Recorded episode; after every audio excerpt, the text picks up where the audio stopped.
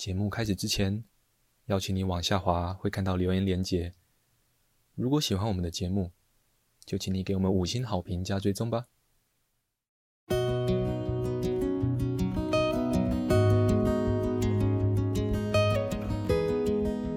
我们是华人正念减压中心，欢迎收听正念好给力。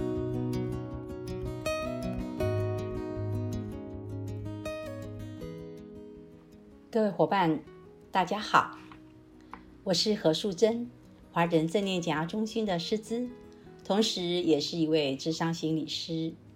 我住在高雄，很开心有这个机会呢，跟各位伙伴一起来谈一谈有关于沟通方面的这个主题。呃，我本身呢，曾在呃中学任教十几年，啊、在学校做的是辅导工作。后来呢，到了大学去教书，担任了幼保系的老师。那在这个职场的生涯当中呢，有接触到幼儿、青少年，然后一直到二十二三岁的孩子，在跟他们的接触当中呢，很清楚的看到亲职教育的重要性。在亲职教育方面，特别是沟通呢，就是我一直在做探讨。学习的一个议题。那其实沟通可以从很多的不同的面向谈起。在接下去的分享中呢，我会以马歇尔·卢森堡博士所倡导的非暴力的沟通模式为基础，来谈谈亲职之间的以及人际之间的沟通。那么，非暴力沟通其实它是直接从英文的 nonviolent communication 这个翻译过来的，就是前面三个字，所以我们简称就会称 NVC 哈。那么换句话讲呢，呃，就是善意的沟通。那善意沟通跟非暴力沟通，它好像是从两个不同的角度来叙说一个沟通的模式，一个呢，好像是从正面的叙述方式，哈，也就是说，善意沟通是我们所要的结果。而另一个呢，则是从相反的反向的叙述的方式，也就是希望你要非暴力沟通。因为呢，目前市面上的翻译都是用非暴力沟通，所以在我的分享里面呢，啊、呃，这两种说法。我都会用到啊。那通常我们在讲到呃正面的叙述跟反面的叙述的时候呢，就让我啊会想到，当我们的孩子，譬如说，当我们的孩子或者我们的朋友很紧张的时候呢，当我们想要去关心他，常常会讲的话是什么？不要紧张，不要紧张，没有什么好紧张的，不要紧张。哦，那另外一种，如果我们用正面叙述的语句，可以怎么说呢？怎么说不要紧张？因为我们想要的是他放轻松，对吧？所以如果我们这样跟他说：“好，放轻松，放轻松。”也许没有那么快的就能够轻松，但是可以试试看。好，放轻松。各位可以感觉一下这两种的表达方式有什么不同？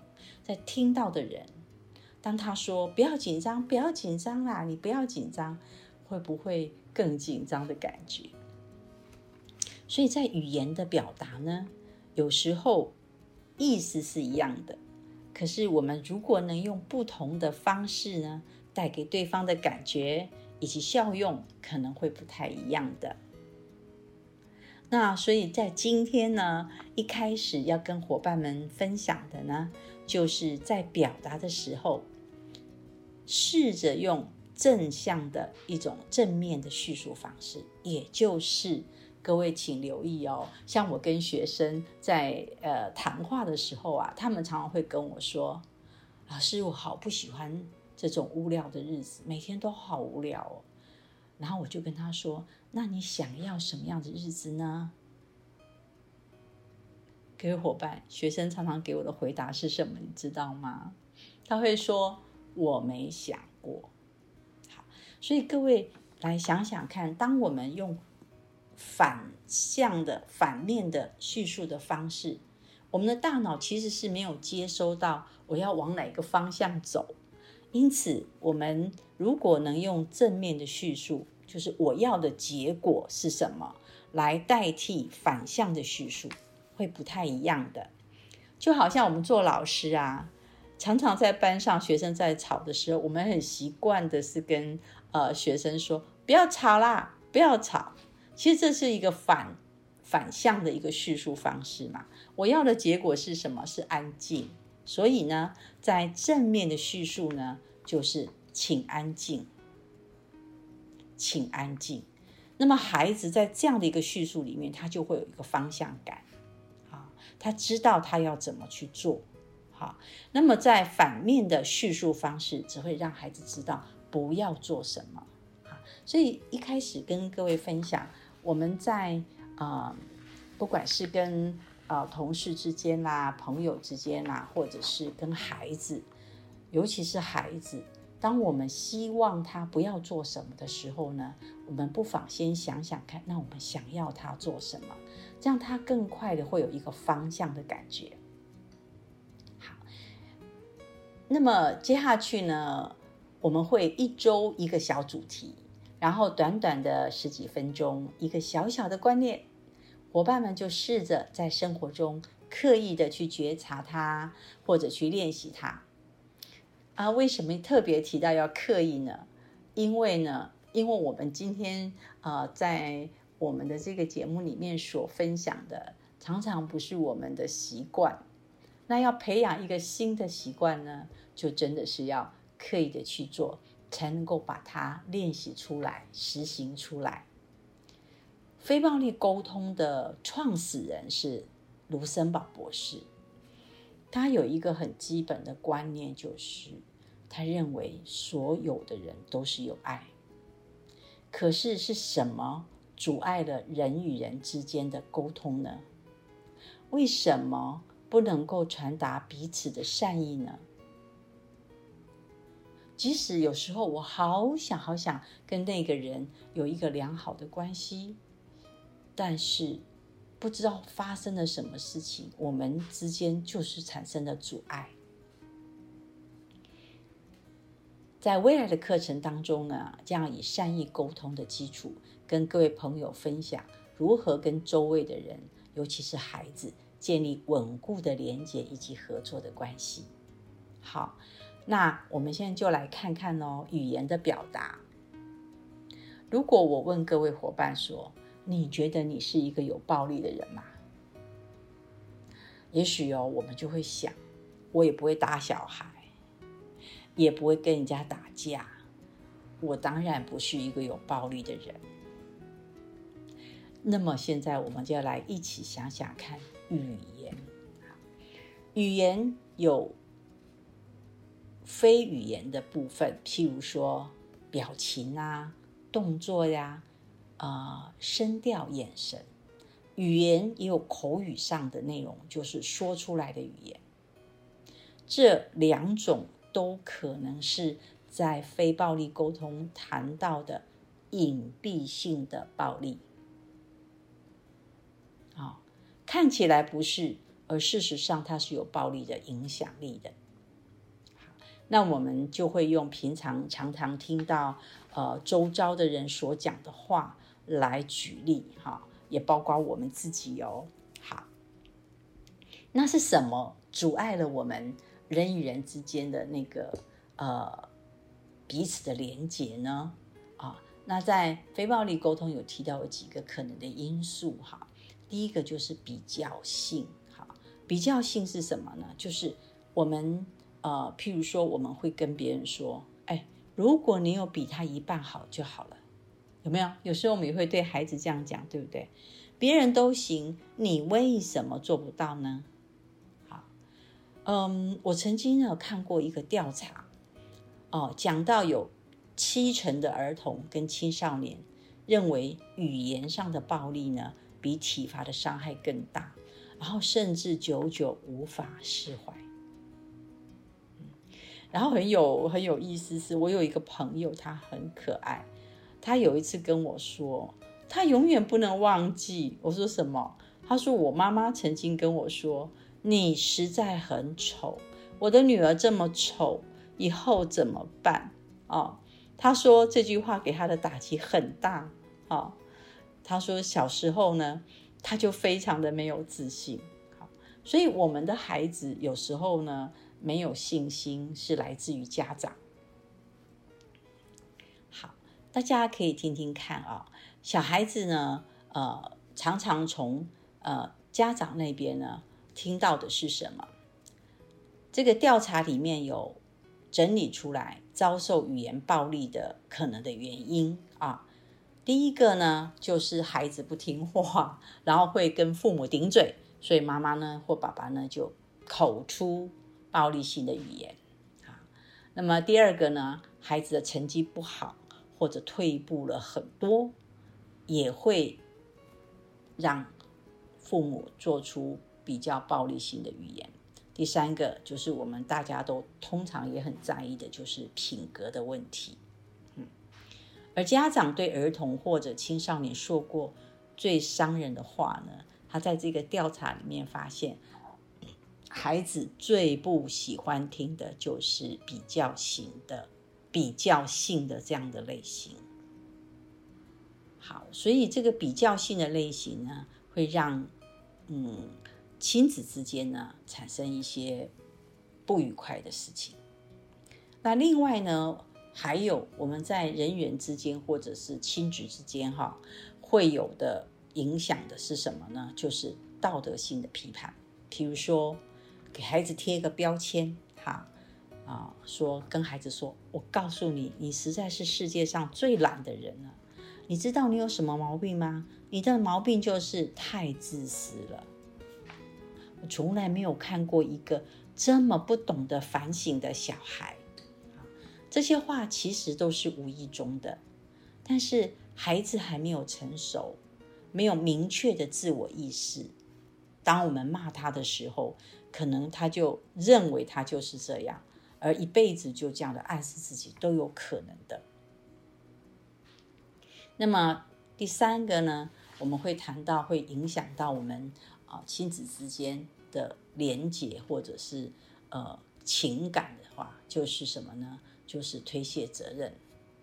啊，呃，有些父母呢会认为管教孩子啊或者打骂孩子是一个不得不的行为。他常常很多父母会讲，不是我要打他，他这样子我不管教他怎么行呢？好，那是因为孩子不好，所以我只好管。那么这个不得不呢，似乎就可以减轻做父母的一些责任了。回想我们自己小时候，谁没有被骂过？谁没有被打过呢？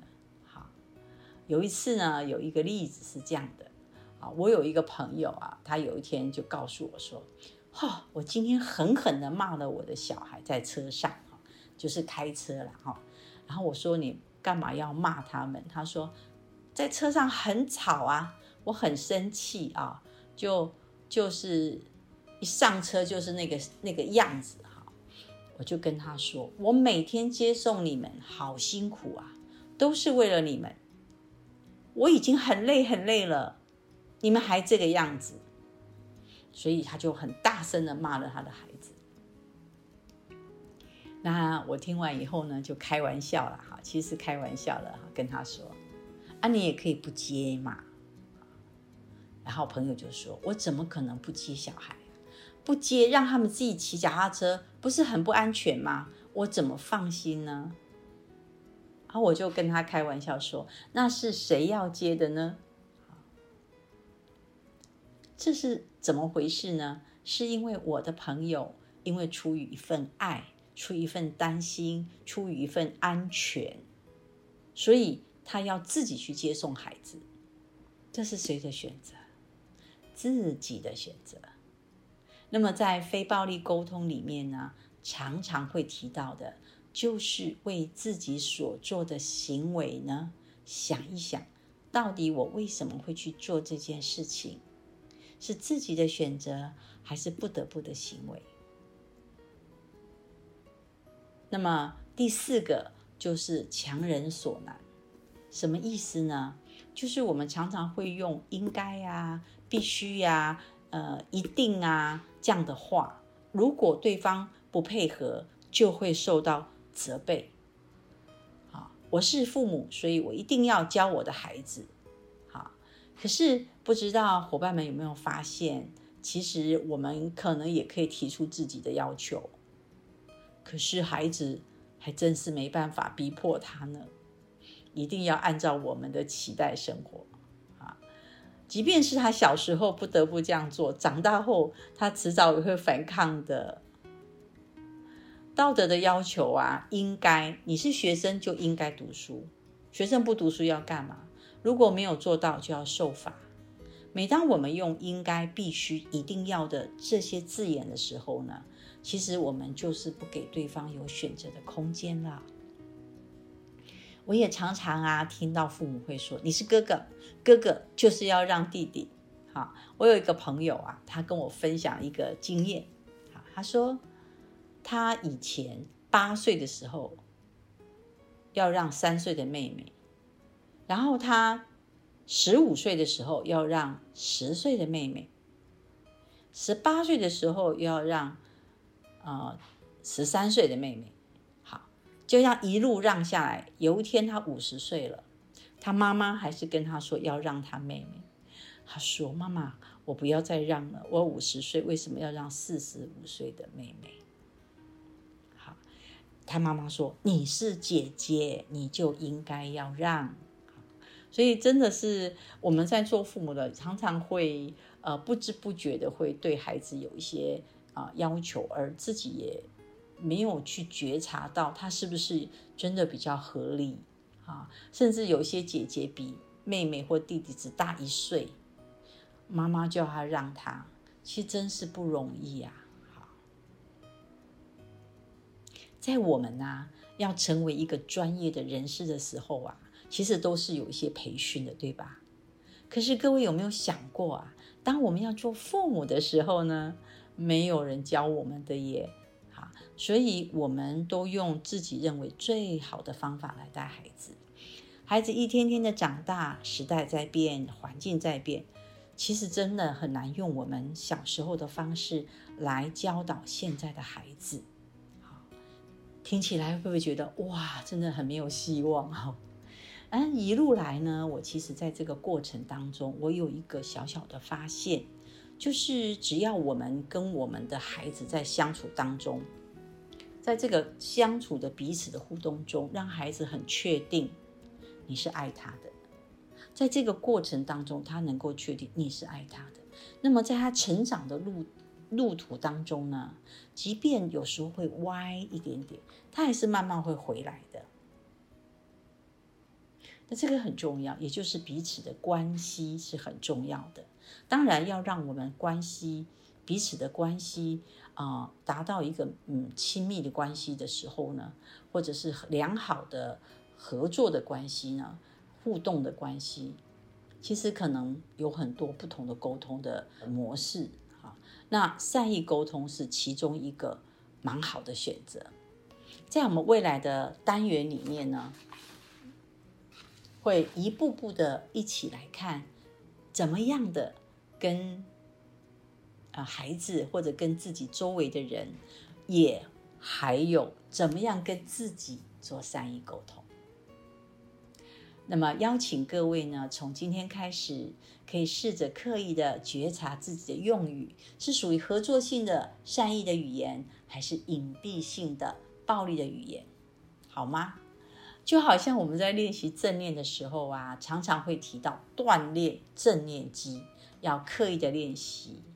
而练习用合作性的语言，也需要刻意的练习。也许在这个练习跟觉察当中啊，各位会发现哦，我是常常用善意的语言跟人家沟通的，那真的不是一件很棒的事吗？好，嗯，语言的使用呢，就像今天我们提到，可以从几个方面一起来看一看，是一起来看看我有没有使用。比较性的语言，啊、道德性的要求，回避责任或者强人所难，从这四个面向来对自己做觉察。那么最后呢，啊、要跟伙伴分享的就是，改变要从觉察开始。从今天开始，我们可以刻意的觉察自己用的用语，是合作性的善意用语，还是隐蔽性的暴力的用语？那么，我们这样的刻意的觉察，然后去做练习呢，将会对我们的孩子。我周围的人都有很多不一样的影响。嗯，欢迎各位下周再一次收听我们的分享。那么下周就空中再见，拜拜。